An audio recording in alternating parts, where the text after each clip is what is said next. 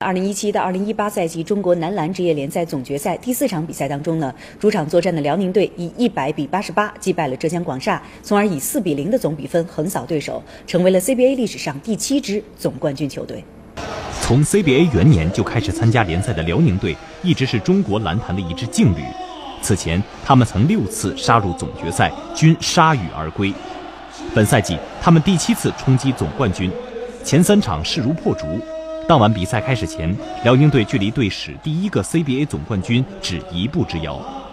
本场比赛零比三的劣势，加上主教练的禁赛，让广厦队处于极端被动的境地。不过，背水一战的常规赛冠军依然展现出了强劲的实力。比赛开始后，通过林志杰和胡金秋的双星闪耀，一度取得十一分优势。辽宁队首节三分球十投仅一中，但球队利用强悍的防守，多次打出快速反击。首节结束时，将分差追至两分。次节开始后，辽宁队逐渐占据主动，巴斯在内线打出了高命中率，哈德森也逐渐找回了外线手感，辽宁队由此反超比分。下半场开场后，辽宁队继续扩大战果，广厦队则出现了命中率不稳定的状况。随着李晓旭在第四节的三分球命中，辽宁队将分差扩大到十五分。